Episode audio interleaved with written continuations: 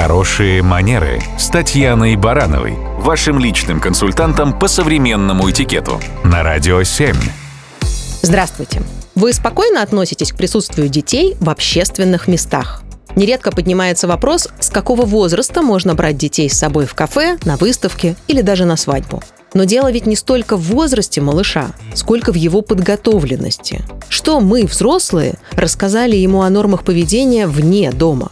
Какой пример мы сами подаем? У англичан есть поговорка «Не воспитывайте детей, воспитывайте себя. Ваши дети все равно вырастут похожими на вас». Если родители легко находят общий язык с другими людьми, спокойно решают возникающие бытовые задачи и неурядицы, уважают не только свое частное пространство, но и границы других, то шансов, что и ребенок будет вести себя на людях схожим образом, гораздо больше.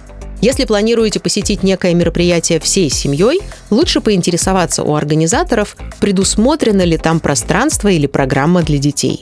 Бывает, что в приглашении отдельно указывается, что малышей с собой лучше не брать. Такую рекомендацию стоит принять во внимание. Если детей не с кем оставить, порой лучше и родителям остаться дома, нежели нарушать заявленные правила.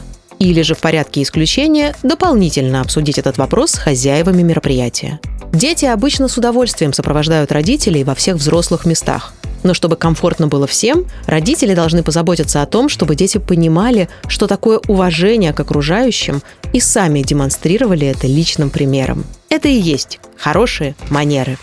Радио 7.